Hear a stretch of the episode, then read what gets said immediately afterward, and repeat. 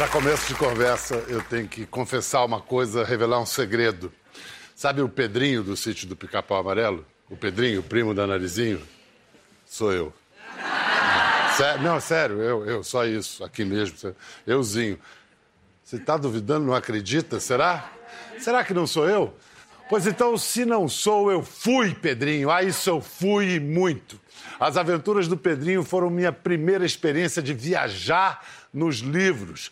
E nisso eu tenho a certeza, tive a companhia de milhões de Pedrinhos, Narizinhos, Emílias, Viscondes, Sacis, Bentas nas taças, Brasil afora e Brasil adentro. Alucinação coletiva. E o nosso pó de pirlim pim-pim eram as palavras de um escritor gigantesco, nascido em Taubaté, José Bento Monteiro Lobato.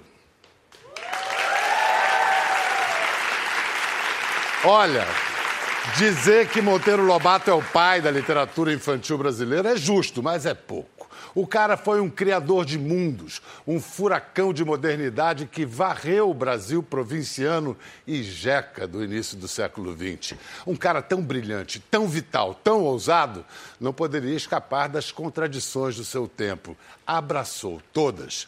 E chegou ao século XXI questionado por muitos. Racista. Ele este ano, decorridos 70 anos da sua morte, a obra de Lobato entra em domínio público. O que quer dizer o seguinte: as editoras não precisam mais pagar direitos autorais para publicar seus livros. Monteiro Lobato finalmente é do povo. E pode crer, ele adoraria isso. Resultado: suas histórias começam a inundar outra vez as livrarias em edições as mais variadas, umas mais bem cuidadas, outras menos, com texto adaptado ou seguido à risca. Hora de perguntar: além de maior monocelha da literatura universal, quem foi Monteiro Lobato? Quem é ele, aos olhos do Brasil do presente e do futuro? Para responder a essas perguntas, vamos receber as autoras da recém-lançada e preciosa biografia Reinações de Monteiro Lobato. Aplaudam Lília Schwartz e Marisa Lajolo. Cara, que livro bonito. É, é, é um livro, na verdade, é uma autobiografia para crianças e adolescentes. Aqui você vê? Como se diz, crianças e adolescentes de todas as idades. Lindamente pesquisada, escrita, ilustrada, um negócio precioso, muito caprichado. Monteiro Lobato, como eu disse, é uma autobiografia. Ele escreve na primeira pessoa. Mas não é bem psicografia, não. É literatura mesmo, pesquisa. E essas duas é, Emílias, Narizinhos, essas duas bentas nas, nas taças, escreveram a quatro mãos. Quer dizer, eu me pergunto, a entidade baixou nas duas? Ou como é que foi esse negócio? Monteiro baixou numa e Lobato baixou na outra. Aí deu certo. Foi uma relação bonita. Nós já tínhamos uma relação. Eu escrevi um livro há um, te há um tempo, uma biografia, essa não psicografada, do Lima Barreto. Marisa é a minha grande especialista. Então... Lima que foi editado por Monteiro Lobato? Exatamente. E, então, Monteiro Lobato sai muito bem da biografia, porque é ele que tem a ideia. E havia uma situação que eu não conseguia resolver, porque o Lima Barreto disse que encontrou Monteiro Lobato de passagem para São Paulo. Pessoalmente, além Pessoalmente, das cartas. lá no bar. E Monteiro Lobato disse que não. Então, perguntei a Marisa, Marisa, o que é que eu devo dizer? Então ela me respondeu assim: escreva o seguinte: até o momento em que estou redigindo esse livro, eles não se encontraram. Ou seja. Até prova em contrário. Marisa, você é, é a nossa maior especialista em Lobato. Como é que, quando. cada um tem a sua história pessoal quando criança com Lobato. Qual é a sua? Como é que ele entrou na sua vida de criança? Olha, ele é, eu ganhava uh, volumes da história do Lobato quando eu era menina e ia ao dentista. Eu odiava ir ao dentista. E cada vez que eu me portava bem naquela terrível cadeira, depois meu pai me dava de presente um livro do Monteiro Lobato. Então, Lobato me, uh, digamos assim, me apazigou com situações desagradáveis. E acho que é aí que eu comecei a pensar, Pedro, que, que a literatura é um pouco isso, né? É te fornecer uma outra vida que, num certo sentido, complementa, corrige, melhora aquela que você está vivendo uh, na realidade. E quando Lobato tem uma expressão que é muito dele, ele diz que ele queria escrever livros onde as crianças morassem. Eu com certeza morei nos livros do Lobato. Olha, eu posso dizer que eu também, viu? Ele conseguia eu isso. Também. É. Todo mundo se sentia cidadão do sítio do Pica-Pau Amarelo, do Reino das Águas Encantadas. Impressionante, né? Como ele mexe com a imaginação, a gente viaja junto, não é verdade? A gente é um pouco Pedrinho, um pouco Emília. Cuca. Mas, Lili, você tinha todas as razões para ser meio refratária a esse projeto. Você é uma historiadora identificada com a história negra, com a questão negra do Brasil. É, o seu doutorado foi sobre eugenia. Eugenia, que era simpática ao Lobato, fazia parte do ideário racista daquela época. O que que fez você se decidir a... Não, vamos, vamos lá. lá. Bom, em primeiro lugar, essa parceria que nós já tínhamos começado. Segundo, quando nós nos encontramos, tinha um pouco esse acordo, que a gente não ia colocar pano quente, enfim, não era hora de colocar panos quentes.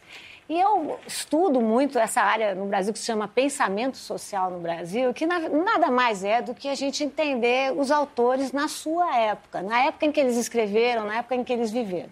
Como você disse, eu tinha uma questão, claro, com Monteiro Lobato por conta de algumas contradições da obra de Lobato. Eu acho que todo autor, todos nós, carregamos nossas contradições, Lobato tinha várias, né? E tinha a questão, tem a questão de Lobato, que é como era tratada Anastácia, né, por um lado, e, sobretudo, essa polêmica situação da carta da que ele elogia a Ku Klux Klan. Qual foi o nosso partido e que a gente tomou na, na, nessa autobiografia escrita por nós de Lobato? Que foi que nós íamos conversar com todas as idades, crianças e adolescentes, se trazer a nossa opinião. Ou seja, quando a gente escreve a biografia de um autor, a gente não faz um pacto com a ideia de que nós vamos elevar o autor. Ao contrário, uma boa biografia conversa com o autor. Não precisa ser apologética, mas na hora que você põe na primeira pessoa, que vocês puseram na primeira pessoa, é, vocês estão fazendo autocrítica Total. por ele. E é um, um, certo abuso, talvez, a não ser que vocês tenham encontrado a medida do que na biografia dele é, explicaria ou, ou daria licença para imaginar que ele reagisse daquela forma. Então, eu acho que uma das características, uma das consequências legais, ou talvez uma das causas da gente escolher a voz do Lobato para contar a história dele, foi exatamente a possibilidade de dar voz a ele para explicar, comentar as suas contradições. Eu acho que ele é uma espécie de. Uh, ele concentra ou ele explode algo que estava na sociedade brasileira no tempo dele e que continua no nosso. Não é que o Brasil atualmente é um paraíso de tolerância. Mas vamos dizer étnica. que as questões que nós mais discutimos foram esses momentos, porque, por exemplo, a passagem de Lobato, que ele é no momento em que ele defende a ideia de eugenia, que quer dizer é. a boa raça, existiam outros intelectuais no mesmo contexto é. que não apoiavam esse tipo de teoria. Então nós tínhamos esse tipo de conversa que Mas temos era, aqui. tipo promotora e advogada de defesa? É, variando as posições. A, a, polícia, como é que é? Bom tira e tira ruim, é contrário, né? É, mas tinha também a questão que o próprio Lobato, não é, Marisa? Ele mesmo desfazia. Se a gente pegar, por exemplo, uma questão importante em que ele mesmo teve tempo de desfazer o mau arranjo, que é a questão do Jeca Tatu. Primeiro é. momento, ele define o homem do campo como um Jeca Tatu. Ele culpa o Jeca Tatu por ele... ser doente, por ser. E tem a ideia do urupês, pobre, né? É. que é uma planta parasitária chamada é. orelha de, de pau, orelha de né? pau. que é um parasita. E depois ele mesmo transforma, né? cria esse outro personagem chamado Zé Brasil, em que ele diz: olha, Jeca Tatu era pobre, se ele estava doente era por conta da situação social. A história começa logo no começo, o Zebra, o, o narrador diz assim, mas como são tontos esses narradores, hein? eles pensam que eu sou preguiçoso, eles dizem que eu sou doente. É nada, o problema é que eu não sou dono da terra. Ou seja, ele verbaliza suas próprias contradições, o que eu acho que é algo extremamente saudável para leitores. Quer dizer, a gente está vivendo hoje no Brasil, século XXI, a gente está vivendo um momento muito perigoso em que todos têm certeza de tudo, que é assim para sempre e não muda. Convicções extremadas. Convicções e extremadas. E o que Lobato nos ensina é que as convicções extremadas geralmente dão errado. Monteiro Lobato e a história. Agora, só para dar mais um, um uma pincelada na questão do racismo. Numa carta ele diz: judiciosamente ninguém poderá negar que o negro é uma raça inferior à raça latina. Depois ele diz na, o que dá a nota: um dia se fará justiça ao Ku Klux Klan. Aliás, na mesma nota, quando ele fala de, da Ku Klux Klan, ele fala do país de mestiços. Ah. Aí, eu contraponho a isso a primeira página do Reinações de Narizinho, no terceiro parágrafo, Lúcia, a menina do narizinho arrebitado, ou narizinho, como todos dizem, tem sete anos, é morena como jambo. Jambo é escuro, né? É. Então, o narizinho era mulata. Olha, você está tocando num dos pontos que é uma das grandes discussões entre o pessoal que discute Monteiro Lobato e a questão do preconceito. O jambo é escuro, é quase uma cor um pouco mais claro que a cor do kiwi, né, da, da, da, da, casca do kiwi. Mas eu não acredito em momento nenhum que Lobato tinha intenção de representar Narizinho como, uh, como mulata enquanto ele foi vivo, todos os ilustradores da obra dele jamais deram qualquer cor mais escura e a Narizinho. e ele ah. não uh, reclamou. E ele era um cara que reclamava muito dos ilustradores. Ele, de vez em quando, recusava certas ilustrações e pedia outras. Eu acho que aí é um pouco exagero a gente querer, assim, digamos assim, desculpar o Lobato por ter feito isso. Acho que não. Acho que ele não precisa de desculpa. Ele viveu a época dele da forma que foi possível. E em vários momentos da mesma obra, onde ele chama, tia, onde Emília chama a tia Anastácia de negra beiçuda, ele faz a tia Anastácia dizer: paciência, senhor agora é minha vez. Nego também é gente, quando ela está passeando de carrinho e o, a dona Benta vem para passear no carrinho. Ele escreve um dos contos mais lindos e doloridos da literatura brasileira, que é Negrinha, né, que é a história da exploração de uma senhora tida como católica, boa cidadã, que ela maltrata uma menina loucamente. E o bonito deste conto também é que a menina tem uma espécie de redenção através de um brinquedo, que é quando ela encontra uma boneca, ela tem contato com outras crianças. Eu acho que uh, eu não entraria pela cor de narizinho ser, ser mulata. A gente lembra no livro, de um outro livro de Lobato, que foi uma confusão, que é o famoso Presidente Negro. A gente vai falar dele ah, daqui a pouco, porque a, a, a discussão foi tamanha que chegou uh, ao Jornal Nacional. Opa. Depois de muitas críticas, o Conselho Nacional de Educação decidiu rever a proposta de impedir a distribuição de um livro de Monteiro Lobato nas escolas públicas.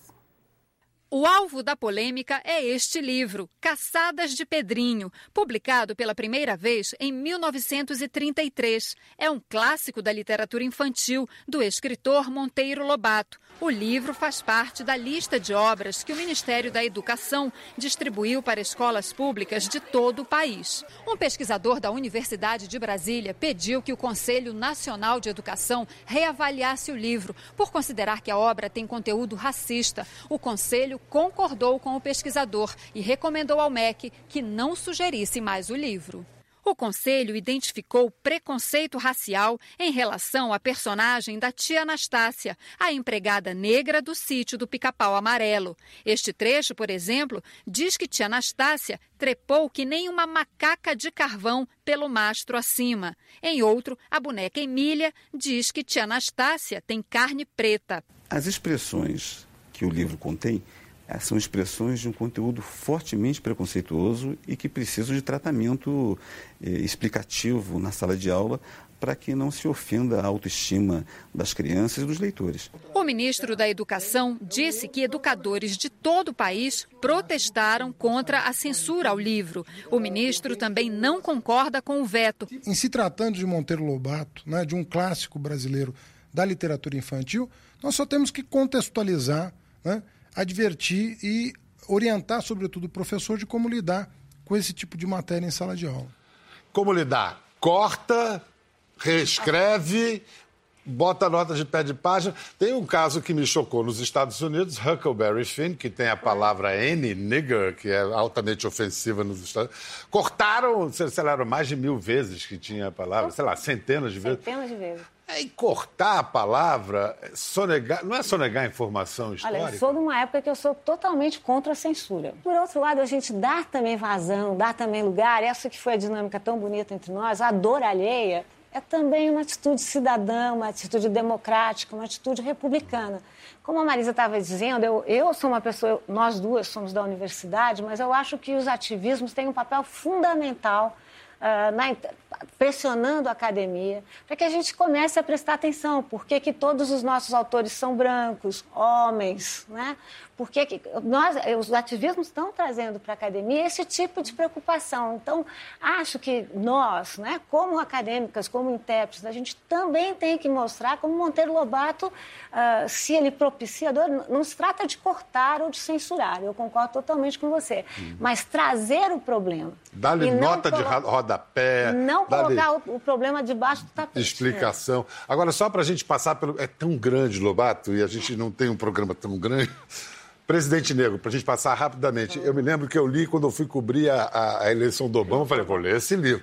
E a, a, história é mais incrível do que vocês podem imaginar, porque os negros tomam o poder porque uma briga entre homens e mulheres abre um vácuo no poder e os negros tomam o poder. São três candidatos. É. Né? Um, é. um candidato homem branco, uma candidata mulher branca e um hum. candidato negro. Os dois brancos brigam, então é um ano, o ano de 2228. Escrito em 21, né? É. 21, 26? 26. 26.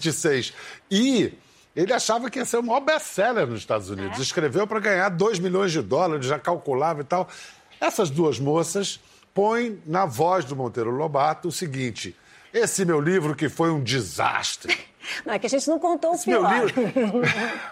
Bom, desastre de negócios foi, né? Não vendeu nada. Não, é que tinha uma. Quer dizer, no desenvolvimento da narrativa, tinha uma questão de que, uh, quando o presidente negro venceu as eleições, então uh, a, a, trama do, do presidente, do, do, do, aquele que pretendia ser presidente branco era que os brancos venderiam um produto que seria um alisante de cabelos, mas que, na verdade, esterilizaria as populações negras. Então era uma trama, nem nós aqui, era uma trama complicada. E, e, o único romance que ele escreveu, né? Eu acho que é uma, ah, uma outra premonição do Lobato da importância da aceitação da caracterização física do negro. Não é? Porque, veja, o que é que esteriliza os negros? É alisar o cabelo e despigmentar a pele. Não é? e, você, e eu fico muito entusiasmada, ainda ligada a movimentos uh, aos movimentos de militantes, aos militantes negros, a questão de usar roupa, de usar turbante, de usar cabelo, quer dizer, é uma aceitação uh, positiva das suas características, que foi exatamente do que os brancos lançaram mão para tomarem o poder nos Estados Unidos. Dá, nada, Marisa, essa leitura metafórica brilhante. Vamos lá, nas edições da Companhia das Letras, que começam a sair agora, foram organizadas pela Marisa, editadas é, pela Lília, que é sócia da companhia. Pela Mel, que está aqui. Pela Mel, que está ali. Enfim, a opção foi por textos introdutórios, notas de rodapé, nas passagens polêmicas, mas o texto está preservado em sua integridade. Você vai fazer como? Vai manter a cronologia, lançar um por um? É, é o próximo será o Saci, uhum. o terceiro será o Minotauro e provavelmente depois será a Chave do Tamanho. Agora eu não vou perguntar quando é que você vai lançar Caçadas de Pedrinho. Aí você pergunta para a Lili, que é a editora. é o seguinte, Caçadas de Pedrinho é o livro mais combatido pelos é. ativistas. É o livro encrenca, porque Pedrinho sai para caçar uma onça além de ter questões raciais também, tem essa coisa da defesa dos animais. Hoje em dia não é bonito sair caçando. A Caçadas de Pedrinho, como chama o livro Caçadas de Pedrinho, eles caçam uma onça. Mas aí é um outro episódio do livro que é pouco lembrado quando se critica isso, que é o episódio de uma assembleia dos bichos para se vingarem da morte da onça. Quer dizer, você tem um equilíbrio de forças na obra do Lobato que é fantástica. No, na, depois, no, na, na história do Saci, há uma visão muito ampla e muito bonita de natureza, e mesmo na correspondência pessoal do Lobato, ele escreve para os netos dizendo: olha, você vai fazer um bodoque, mas não vai sair por aí matando passarinho, não, que isso não é legal. Ou seja, ele é um sujeito que ia para os vários lados, né? Ele lembra aquela frase que o F. Scott Fitzgerald falou, que é o teste de uma inteligência de primeira grandeza é a capacidade de manter duas ideias opostas na cabeça ao mesmo tempo e continuar funcionando. É o equilíbrio de contraste. É isso. Porque nós perguntamos sobre isso, sobre Caçadas de Pedrinho e essa esse mau exemplo de matar a onça, há uma moça que conviveu de perto, na intimidade com Monteiro Lobato até mais ou menos os seus 18 anos de idade. Ela era neta do Monteiro Lobato. É uma honra ter você aqui, Joyce. Obrigada. É, pelas fotos que a gente viu, parece que você era uma peste. Mais ou ou você menos. ainda é? Bom, eu não posso ser na minha idade, mas eu fui peste muitos anos. Você então seria a inspiração mais para Emília do que para Narizinho. Ah, sim, positivamente. E que hábitos de escrever é, estranhos dele? Ele então dormia às 10, acordava às 2, e aí ele ia dormir de novo ou ele emendava? Como é que era o resto do dia? Bom, ele dormia muito pouco. Ele dormia umas três, quatro horas por noite, porque eles iam dormir relativamente cedo. Dez horas estava todo mundo dormindo. Agora, ele, ele dormia das duas, das dez às duas ou três, e acordava. E ia escrever. Era nessa hora da madrugada que os- até os vizinhos reclamavam, porque ele escrevia a máquina. Então, aquele barulhinho do tic-tac, tac, tac, Tá, tá tá mais... aqui o sininho. Né? Clim, o rodava, sininho, clim, é. Joyce, muito obrigado por ter vindo, pela sua presença aqui e por honrar esse nome Lobato da maneira que você honra. Isso foi uma grande alegria para mim. Eu é que agradeço de poder pôr o nome de Lobato outra vez na televisão. É isso. Obrigado. Já que a gente pôs o nome do Lobato, vamos botar o Juca para falar. De todas as minhas obras, a que mais me agrada é que me dá mais dinheiro. hum? É que me dá maior lucro. Revendo lá as minhas contas, eu vejo que é Narizinho. É, Narizinho era metade, porque já vendi uma série de edições de Narizinho, já vendi mais de 100 mil exemplares, e portanto esta é a querida do meu coração. Se eu dissesse qualquer coisa diferente, seria mentira e hipocrisia. Porque essas me condenam uma coisa, que eu escrevi pouco para elas, podia ter escrito muito mais. E eu creio que sim. Eu perdi o tempo escrevendo para gente grande, que é uma coisa que não vale a pena. Olha, isso foi uma entrevista, uma entrevista de rádio que ele deu em julho, 2 de julho de 48, dois dias antes de morrer. Essa questão do- da literatura para adultos e, pra, e infantil, me lembro uma vez falando que ele, quando escrevia para adultos, ele tinha fixação na propriedade de expressão, ele queria achar a palavra certa, né? Era mot jus lá. E quando ele vai escrever para criança, ele, ele não quer saber, ele repete as palavras, ele quer clareza. E é muito melhor, né? É. É muito melhor. Não tem dúvida, né? No fim da vida, ele estava meio tristão e perdeu muito dinheiro com, com a- o sonho dele de explorar petróleo. E aí ele diz o seguinte: o único meio do país ter petróleo é o governo não se meter no meio. Porque a razão do Brasil ter café e cacau e açúcar e algodão e casas e estradas de ferro decentes foi o governo não ter se metido a regular tudo isso. Então, Lobato trouxe dos Estados Unidos um liberalismo, Lobato era um liberal? Era um nacionalista também. A gente não pode esquecer que ele te- teve a tristeza durante o Estado Novo de ter seus livros ah, queimados. Né? A gente até coloca um exemplo do que aconteceu em Belo Horizonte, né? porque diziam que não era bom. E, e Lobato, por conta desse episódio com o petróleo, ele foi preso, né? chegou a ser preso. Ah, porque ele justamente dizia que, que ele não concordava que o petróleo fosse entregue aos estrangeiros. Né? Mesmo porque quando ele fala elogiando a política que o Visconde de Sabugosa eh, elege pro, no, no posto do Visconde, né? apesar de simples sabugo, raciocinava melhor do que milhões de rabanetes bípedes que andam por aí negando o petróleo. Cara que escreve assim vai preso, né? É, foi preso.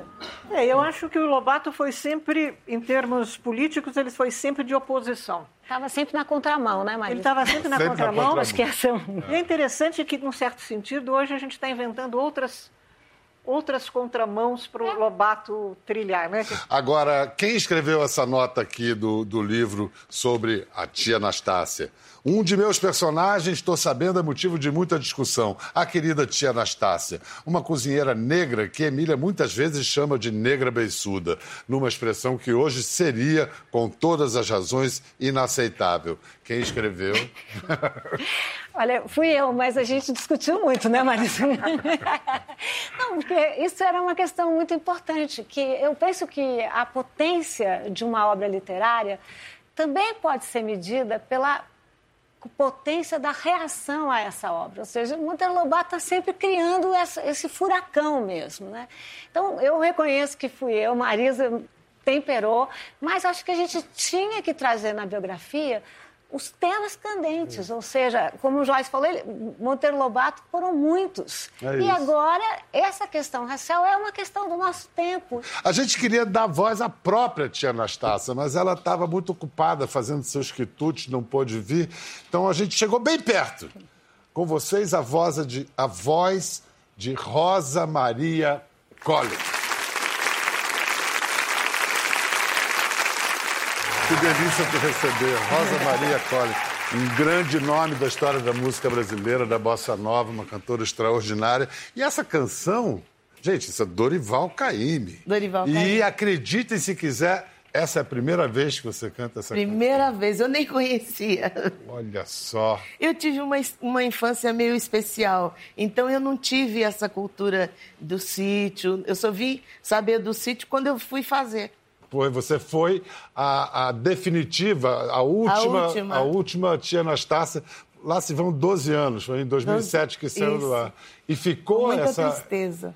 Você fica- sente saudade, É, né? sinto, eu adoro, adorava fazer o sítio. O que, que você acha dessa questão do racismo, do suposto racismo do Monteiro Lobato, especialmente com a Anastácia como objeto desse, dessa ofensa? Olha, Bial, eu vou ser sincera com você.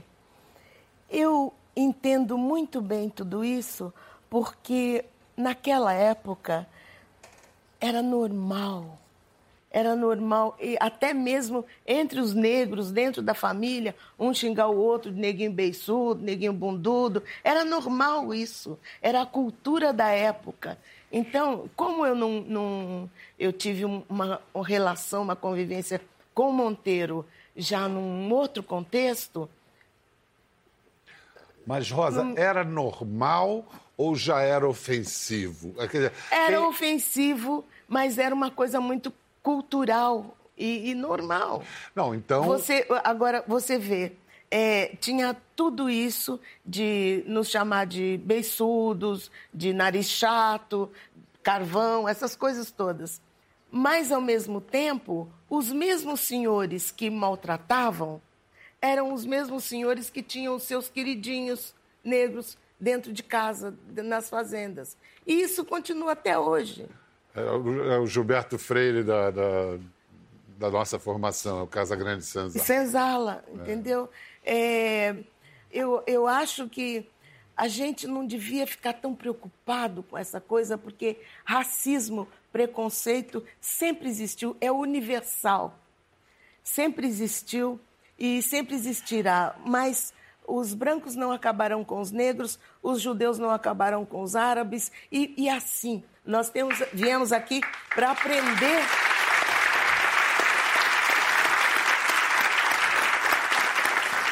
para aprender a conviver, né? Não ressaltar as mazelas. Vamos tentar entender cada um de nós, é, entender o outro e deixa. Se ele é racista, o problema é dele, não é meu. Mas vamos lá, vamos agora sair do abstrato e vamos para o concreto. Na sua carreira, quando é que a questão do racismo, como te pegou? Você é uma cantora e atriz extraordinária, você gravou com Simonal, você foi uma peça fundamental na história da Bossa Nova, você estava no elenco de Ré. Você é reconhecida à altura? Não. E, Não, você- e mas talvez não isso- seja por causa não. de sua cor? É, pode ser, mas tem muitos brancos que também não são.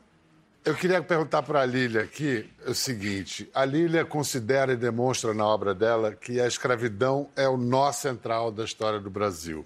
E eu queria te perguntar quanto a gente já avançou, o quanto a gente já conseguiu e o quanto falta para superar isso. Bom, eu sou historiadora e antropóloga e eu acho que a cultura é que nem uma segunda pele. O problema é quando a gente acha que tudo é muito normal, que tudo é muito natural, né? Se nós tomarmos os dados do censo, vou falar aqui só em censo, nós podemos dizer que o Brasil vive ainda nos dias de hoje o que se chama de racismo estrutural.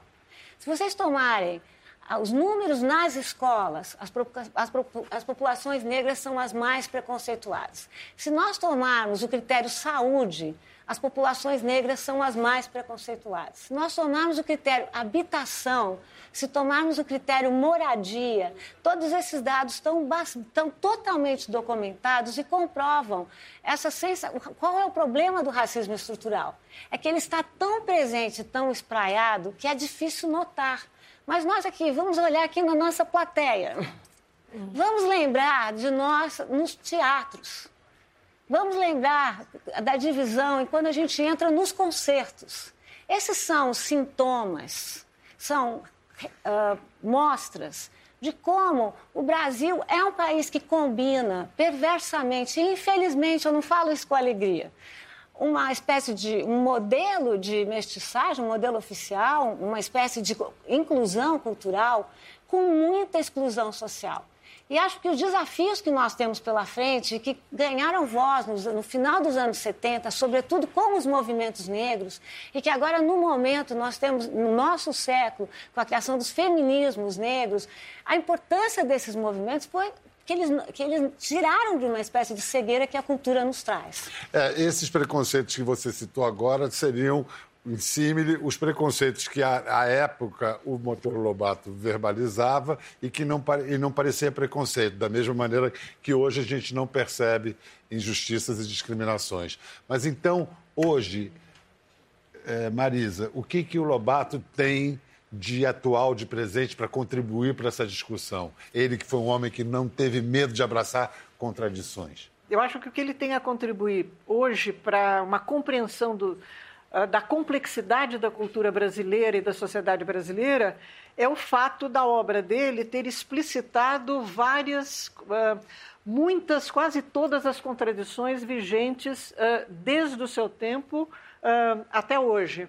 Eu acho que na nossa coleção a gente eh, teve uma solução que eu acho que foi interessante, que é pôr notas de rodapé como se fosse um diálogo das personagens. Então, por exemplo, em Renações de Narizinho, quando aparece a expressão negra beiçuda, a Emília pergunta para Narizinho, mas como negra beiçuda? Aí há uma discussão entre elas sobre a situação na qual aquilo ocorria e como aquilo era completamente desaconselhado de acontecer. E nos dias de hoje se, se paga muito caro para se tornar beiçudo, né?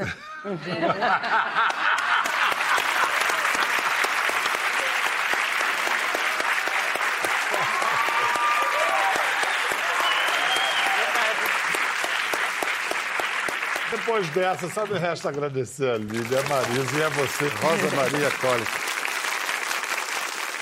Ficou curioso para ver as imagens do programa? É só entrar na página do Conversa no Globoplay. Tá tudo lá.